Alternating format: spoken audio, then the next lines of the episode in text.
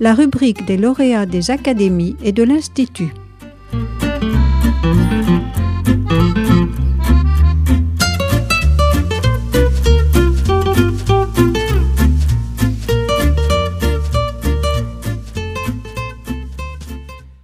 Bonjour, je m'appelle Renaud Meltz. Je suis professeur euh, des universités à l'Université de Haute-Alsace et membre euh, senior de l'Institut universitaire de France. Je vais vous parler aujourd'hui de Pierre Laval, Un mystère français, un livre paru chez Perrin en, 2018 avec le soutien du Centre national du livre, qui m'a valu le prix Maurice euh, Beaumont l'année dernière ce dont je suis heureux et fier, puisque c'était précisément dix ans après un ouvrage sur Saint-Jean-Perse, paru chez Flammarion en 2008, qui m'avait déjà valu euh, le même prix euh, Maurice Beaumont. Alors on me demande de vous expliquer euh, en quelques mots pourquoi j'ai écrit ce livre et ce, quelles leçons éventuellement je peux en retirer. Alors Pierre Laval étant probablement le personnage historique le plus détesté de l'histoire de France, quand il n'est pas tout simplement oublié, ce qui euh, peut paraître euh, étonnant pour les plus anciennes générations, mais m'arrive assez souvent dans des déjeuners amicaux avec des générations de trentenaires, de, tomber sur un, un, vide, un blanc de la mémoire collective. Enfin, pour ceux qui ont une culture historique euh, minimale, Pierre Laval, évidemment, pas associé avec les pages les plus glorieuses de l'histoire de France. Et du coup, je pourrais m'en tirer en me disant, écoutez, j'ai fait ce livre tout simplement parce que c'est une commande, et euh, ce serait vrai. C'est évidemment euh, d'abord une commande éditoriale de, des maisons, de la maison Perrin et de son, de son directeur, son président, Benoît Hiver. Mais Évidemment, on n'est pas obligé d'accepter une commande, même si je me suis un petit peu fait tirer euh, par euh, l'oreille pour euh, accepter. J'ai fini par accepter sans forcément savoir exactement pourquoi, sinon probablement que historien du XXe siècle notamment et du XIXe, mais aussi du XXe siècle, j'étais comme tout le monde, comme tous mes compatriotes, assez soucieux de comprendre comment on avait pu avoir une politique de collaboration qui avait compromis euh, définitivement le, gouvernement dans des aventures assez désastreuses et comment notamment Pierre Laval avait pu en arriver à livrer les enfants juifs euh, étrangers euh, résidant sur le sol français que les nazis ne lui réclamaient pas. Et à vrai dire, je vais essayer de vous expliquer pourquoi j'ai écrit ce livre, ou du moins ce que je, pense avoir compris a posteriori, qui peut comment dire, sinon justifier l'écriture de ce livre, justifier que je trouve une forme d'actualité encore dans cette histoire. Il ne s'agit pas de dire que toute biographie doit être édifiantes, mais il s'agit quand même de euh, consacrer quelques années de sa vie à un personnage aussi désagréable soit-il, si euh, on en tire quelques leçons. Pour ce faire, il faut euh, peut-être replacer l'épisode non seulement de la collaboration, mais même de l'ensemble de la vie de Pierre Laval dans le temps long, dans le temps long de l'histoire politique française, on va dire dans le temps de l'histoire contemporaine, depuis la Révolution française. On peut dire que la modernité politique, en France, en Grande-Bretagne, aux États-Unis aussi, euh, au moment des révolutions atlantiques, se noue autour d'un nouveau pacte, autour de l'idée que finalement la vérité n'est plus euh, unique, n'est plus révélée, et tout cela s'inscrit même dans un processus bien plus ancien, on va dire, de dissociation entre le politique et le théologique. Cette euh, séparation est douloureuse et lente. La Révolution française consacre probablement l'idée qu'il faudrait désormais gouverner la cité selon euh, le règne de la raison. Ça pose un problème, ça pose euh, un problème par rapport à l'usage qu'on peut faire de la vérité. Si la vérité n'est plus révélée, comme continuent à l'espérer, à le croire les, les légitimistes, les ultras, elle, serait donc... Euh, où serait-elle? Alors, il ne s'agit pas de dire qu'il euh, y a les méchants légitimistes qui euh, sont arriérés et puis les, gentils républicains qui se résolvent en sautant facilement du côté de la modernité, est-ce que la vérité soit relative, éclatée, ou en tout cas dialogique, ou en tout cas contradictoire, et accouchant en termes d'un processus de, de discussion qui serait par exemple possible grâce aux institutions parlementaires Non. Les républicains aussi ont bien du mal à admettre l'idée que la vérité puisse être euh, relative. Hein. on voit bien tout au long du premier 19e siècle, il y a une conception républicaine où euh, l'opinion publique est, perçue avec une forme de, méfiance, car il ne peut pas y avoir des opinions s'il y a une vérité, et l'État euh, républicain devrait faire advenir une vérité unique. Bref, ce processus de modernité politique, il est lent, il est long, à euh, se produire. Il est probablement pas fini. Peut-être que vous voyez où je veux en venir dans cette idée très très actuelle avec, euh, euh, disons, la majorité présidentielle depuis quelques années, l'idée qu'il faudrait dépasser, finalement les clivages partisans, dépasser les, les querelles idéologiques qui empêcheraient une forme de vérité du bon sens ou de rationalité qui reviendrait une forme d'unicité. Maintenant, si on en revient à Pierre Laval. Pierre Laval, sa vie politique, elle commence à la veille euh, de la Grande Guerre. Et précisément, la Grande Guerre est un moment où, cette question qui, tiraille la vie politique française tout au long du XIXe siècle connaît une forme d'apaisement. C'est-à-dire que la vérité politique, et, partant euh, l'unité de la nation, n'est plus tellement le problème face à un péril extérieur, hein, le péril euh, Bosch, et c'est, vous savez, ce fameux épisode de l'union sacrée à laquelle euh, Poincaré appelle par euh, le porte-parole de son président du Conseil, Viviani, euh, dès, le 4 août de mémoire 14, hein, la nation est appelée à cette union sacrée. Cette union sacrée, finalement, est une parenthèse un peu enchantée par rapport à cette hantise de la division partisane et cette hantise d'un parlementarisme impuissant où la vérité aurait bien du mal à accoucher et où la décision politique aurait bien du mal à être prise face à cette euh, diversité partisane et à cette lenteur euh, dialogique euh, d'une modernité politique acquise à la République démocratique libérale. Précisément, Pierre Laval ne fait pas partie de ceux qui sont du côté de l'Union sacrée. Au contraire, il est, à cette époque, on l'a un petit peu oublié, entré en politique par l'extrême gauche, c'est-à-dire que même au sein de la SFIO, il sent le souffre, il a eu du mal à être le candidat euh, d'abord une élection partielle euh, en 1911, puis euh, aux élections générales du printemps 1914 de la SFIO, parce qu'on le considère avocat des anarcho-syndicalistes, partisan d'ailleurs dissimulé, mais partisan néanmoins véhément de ce qu'on appelle, différentes façons à l'époque, mais qu'on appellerait aujourd'hui du terrorisme.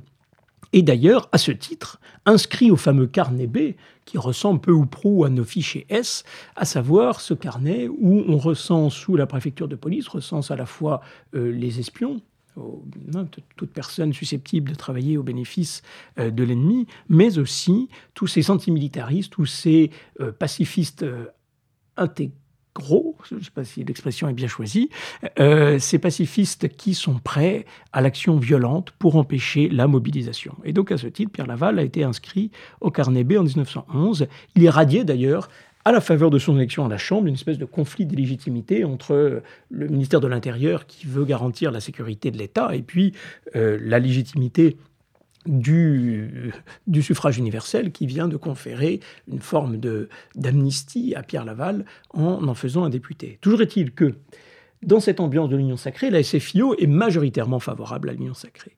Or, Laval va faire partie d'une minorité agissante, bruyante, au sein du parti et au sein de la Chambre pour contester cette euh, logique de l'union sacrée en disant non, on ne peut pas euh, refuser les débats démocratiques en temps de guerre, il faut que la Chambre euh, reprenne sa vie normale, et lorsque la Chambre reprend une vie non pas normale, mais une vie sous huis clos, eh bien, Laval va d'une façon très véhémente, notamment le 4 juin 1917, réclamer une paix immédiate, non pas par la victoire, mais par la négociation entre les socialistes qui se sont déjà réunis à deux reprises en Suisse et qui sont appelés à se réunir une nouvelle fois à Stockholm. Donc vous l'avez compris, à chaque fois dans des pays neutres.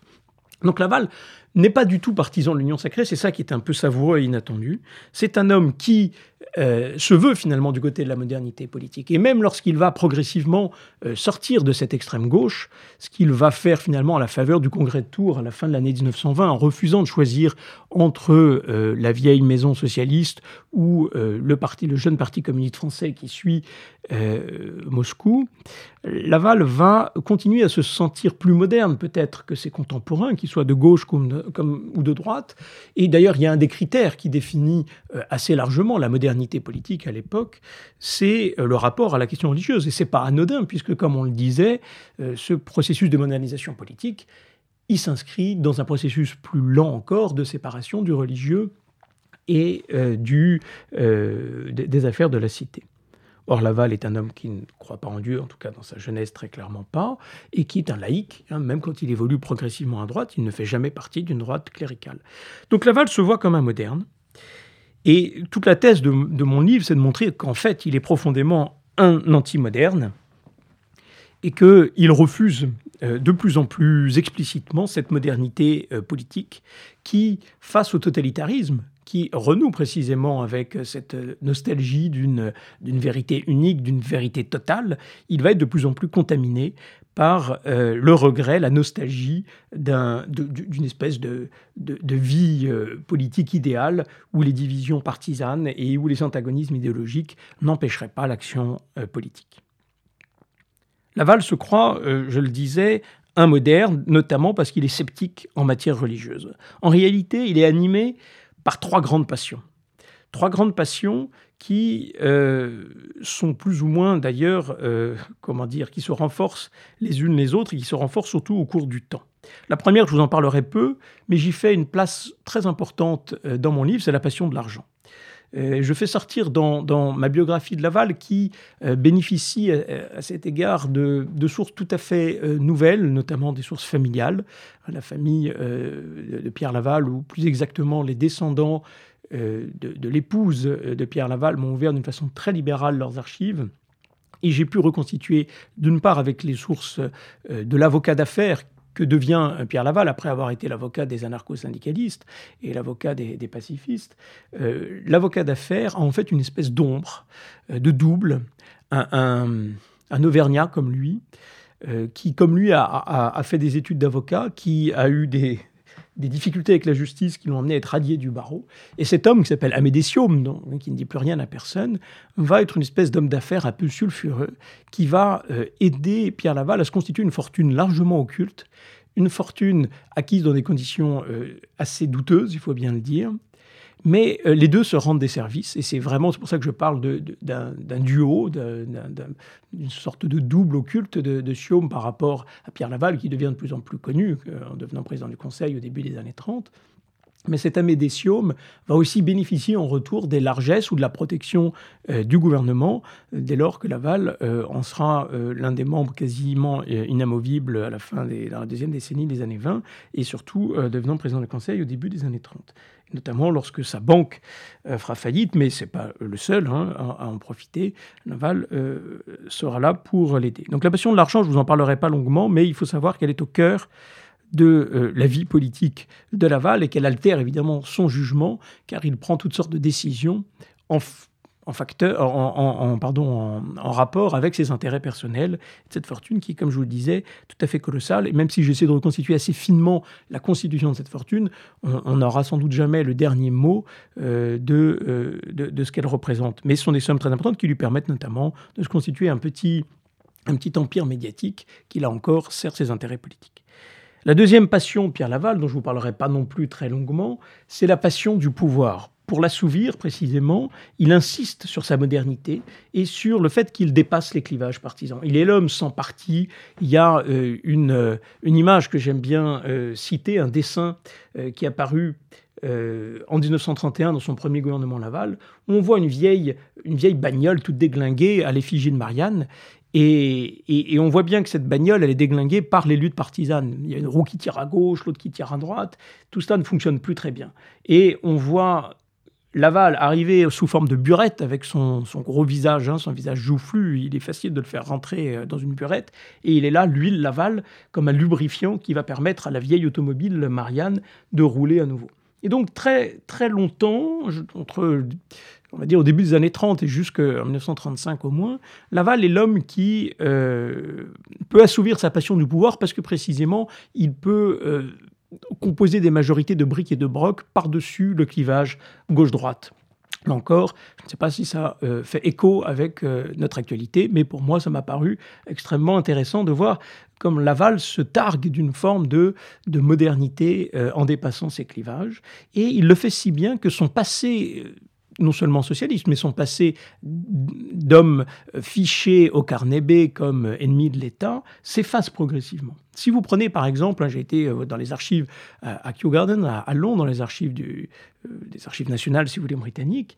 Et euh, quand on ressort sa, notice, puisque le Foreign Office travaille bien, il fait tous les ans une centaine à peu près de notices sur les personnalités importantes françaises, notamment politiques, on ressort sa notice en 1934, eh bien son passé a tout simplement disparu. On lit Pierre Laval n'a jamais appartenu à aucun parti, c'est un peu fort, mais c'est comme ça. Et d'ailleurs, il continuera pendant la propagande de Vichy, lorsqu'il sera euh, en 1940, puis à nouveau à partir d'avril 1942 au pouvoir, il fera paraître une belle brochure, euh, écrite en partie par Paul Morand d'ailleurs, euh, qui est Pierre Laval. Et en 1942, euh, qu'est-ce qu'elle raconte, cette Pierre brochure, qui est Pierre Laval? Eh bien, chaque homme politique avait son étiquette, seul Pierre Laval n'en a pas. Son nom sera suivi du mot indépendant, il sera indépendant, il sera français. Donc vous voyez l'idée que pour être un bon patriote, il faut n'appartenir à aucun parti, car si on est d'un parti, on est d'un intérêt, on est d'un intérêt, et donc on ne défend pas l'ensemble des intérêts de la patrie. La troisième passion, peut-être la plus pernicieuse, la plus dangereuse, parce que la plus invisible à Laval lui-même.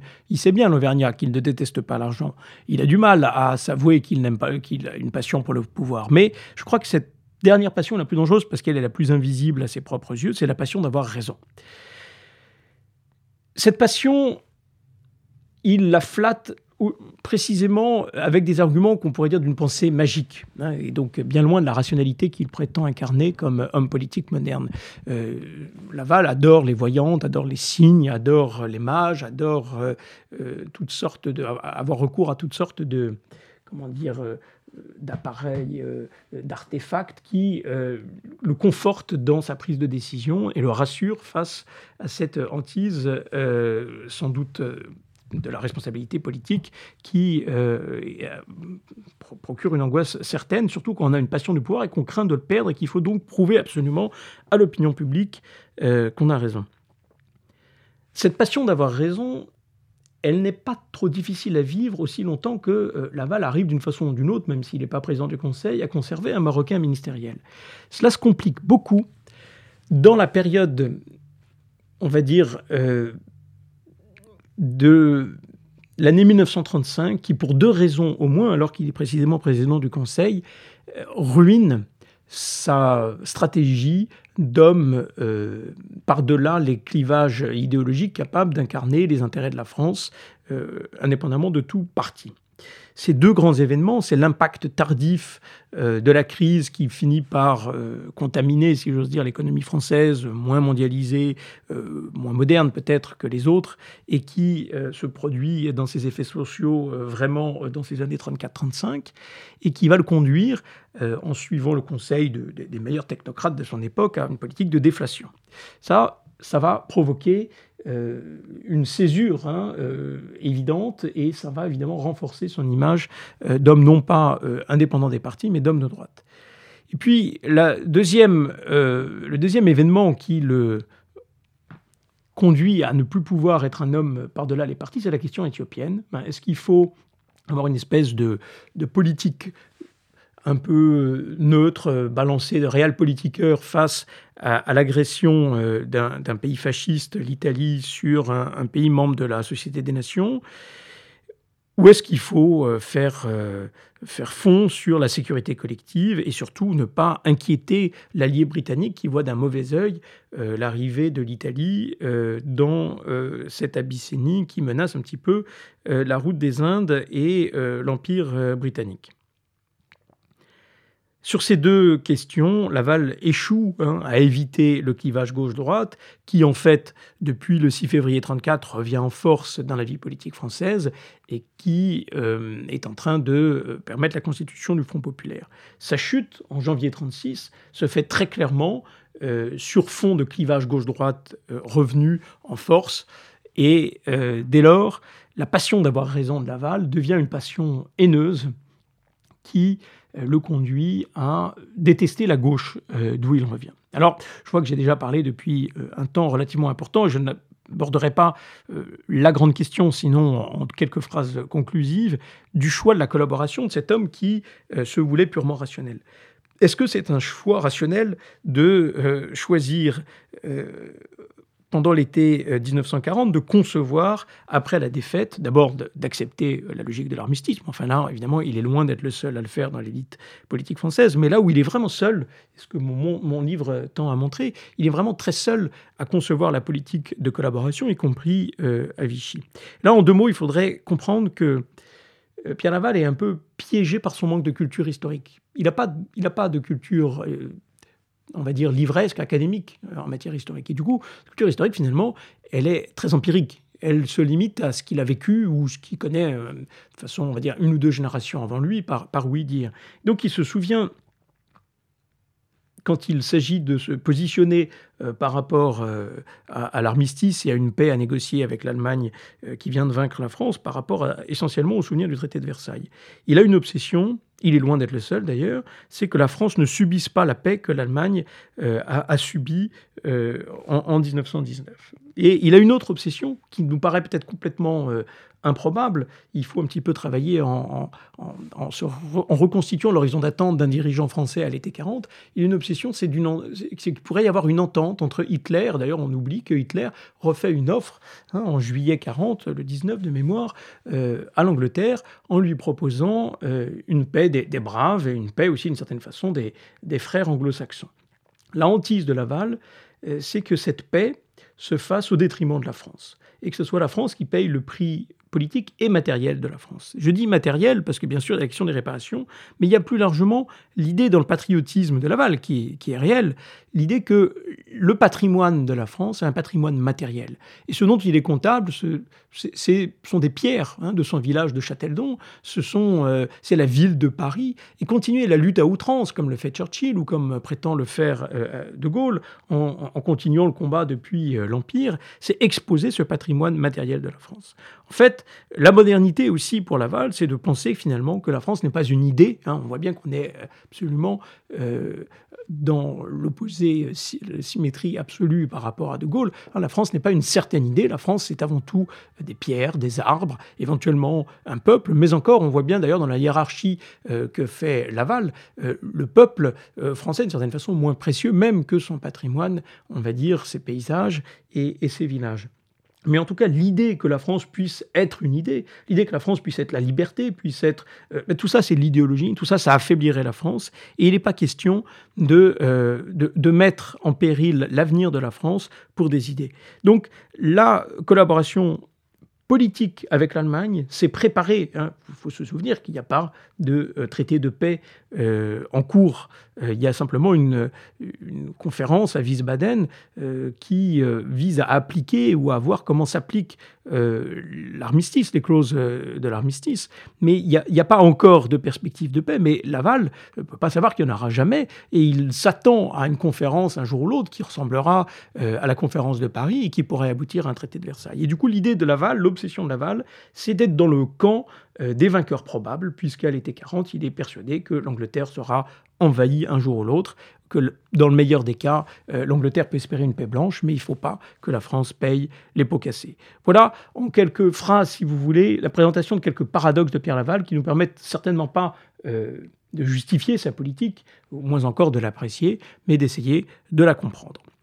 Voilà euh, ce que je pouvais vous dire d'une façon très, très succincte, puisque bien sûr, une bonne partie de mon livre euh, commence à l'endroit où l'on s'arrête maintenant, euh, à savoir pendant la guerre et la façon dont il va devenir, comment dire, il va être piégé par la machine qu'il a conçue, cette machine de la collaboration qui se referme très durement sur lui, mais surtout très durement sur les Français. Je vous remercie.